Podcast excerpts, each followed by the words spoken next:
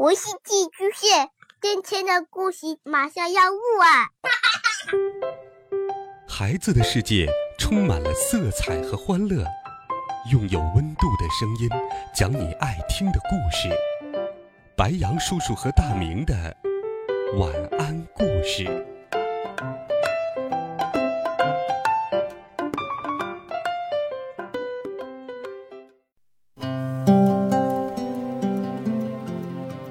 小朋友们、同学们，大家好！又到了白羊叔叔给你讲故事的时间了。今天，白羊叔叔继续给你准备了科学启蒙绘本，一起来听，和爸爸一起去挖洞，走进丰富的地下世界。爸爸今天有点忙，去花市买花苗，去肥料摊买肥料。去商店买手套，哦，还去了一趟甜品店，因为一年一度的家庭种花日要到了。古里怪今天也有点忙，帮妈妈找围裙，给喷壶装满水，擦亮心爱的小铲子，还哼着自创的歌曲：种花，种花，我爱种花，我最爱种花。爸爸回来了，一家人系上围裙，穿好靴子，兴高采烈的来到了院子里。啊，春天真好呀！妈妈感叹。嗯，一年之计在于春嘛。爸爸使劲儿吸了吸鼻子，空气真新鲜。来，我们先来松松土，铲一铲，翻出来就可以了。爸爸卷起袖子，用一只脚把铲子蹬进土里。嘿，泥土翻了个跟头，松软的部分就露在了外面。古里里和古里怪也没有闲着，弟弟古里怪拿起他的小铲子，跑到帐篷附近挖了起来。你在挖什么？古里里问。棉花糖。我把它埋在这里了。什么时候呀？海边露营回来之后，这可是最后一颗。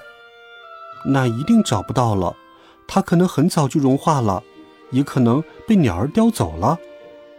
古里里撇撇嘴，还有可能被小松鼠挖出来吃掉了。不，它肯定在这里，只是我还没有找到。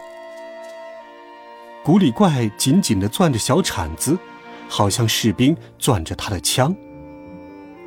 小心小草，爸爸像魔术师一样变出了一把小铲子，加入了古里怪的战队。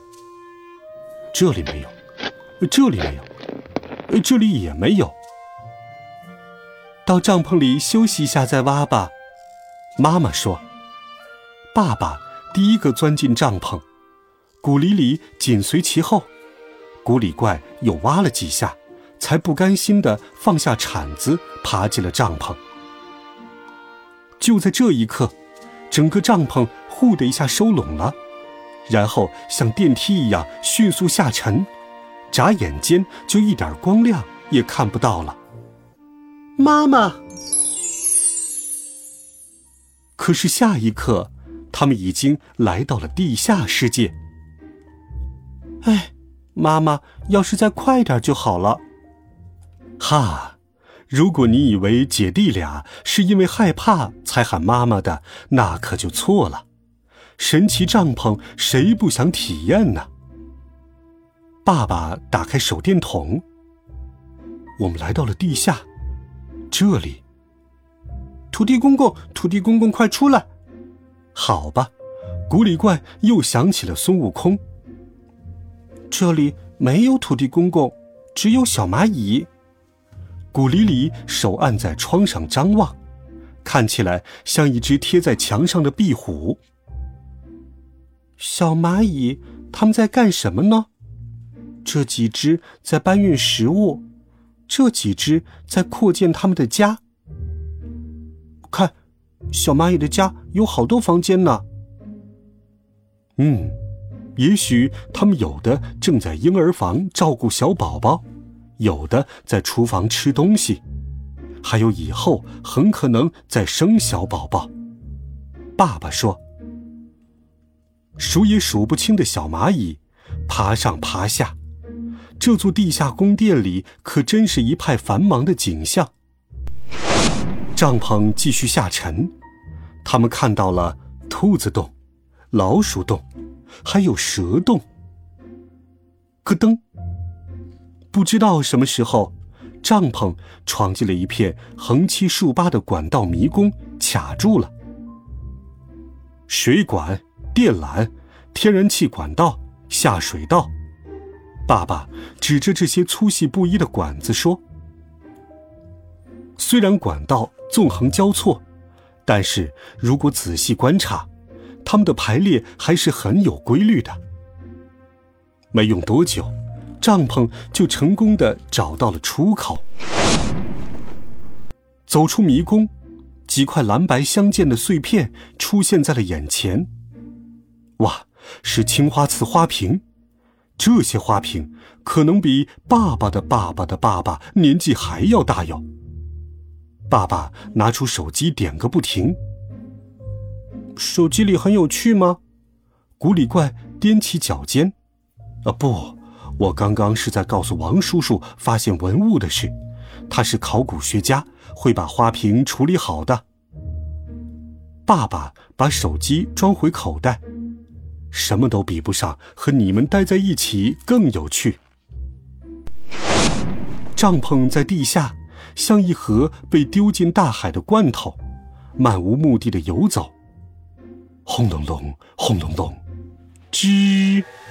帐篷突然来了个急刹车，要拐弯了。下面是地铁。爸爸扶起东倒西歪的古里怪和古里里。帐篷顿了顿，换了个方向，继续下行。似乎过了很久，帐篷停了下来，缓缓的转圈圈。这是哪里？古里怪大声问道。嘘，古丽丽把耳朵贴在帐篷上。流水的声音。话没说完，帐篷就打了个旋儿，呼的冲了下去。这是地下溶洞，一条长的望不到头的洞穴，微微闪着光亮，头顶挂满了上粗下细的柱子，光溜溜的。有的还在滴水，脚下是一条流动的河，即使隔着垫子，也能感到水温低得出奇。这叫钟乳石，漂亮吧？爸爸指着和钟乳石上下对应的石头说：“这是石笋，钟乳石上的水滴下来，水中含有的硫酸钙经过沉淀，慢慢就形成了石笋。”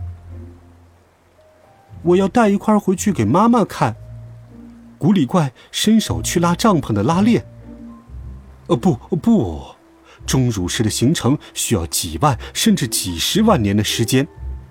爸爸连忙摆手说：“我们要保护它，你观察好它们的样子，回家描述给妈妈听，怎么样？”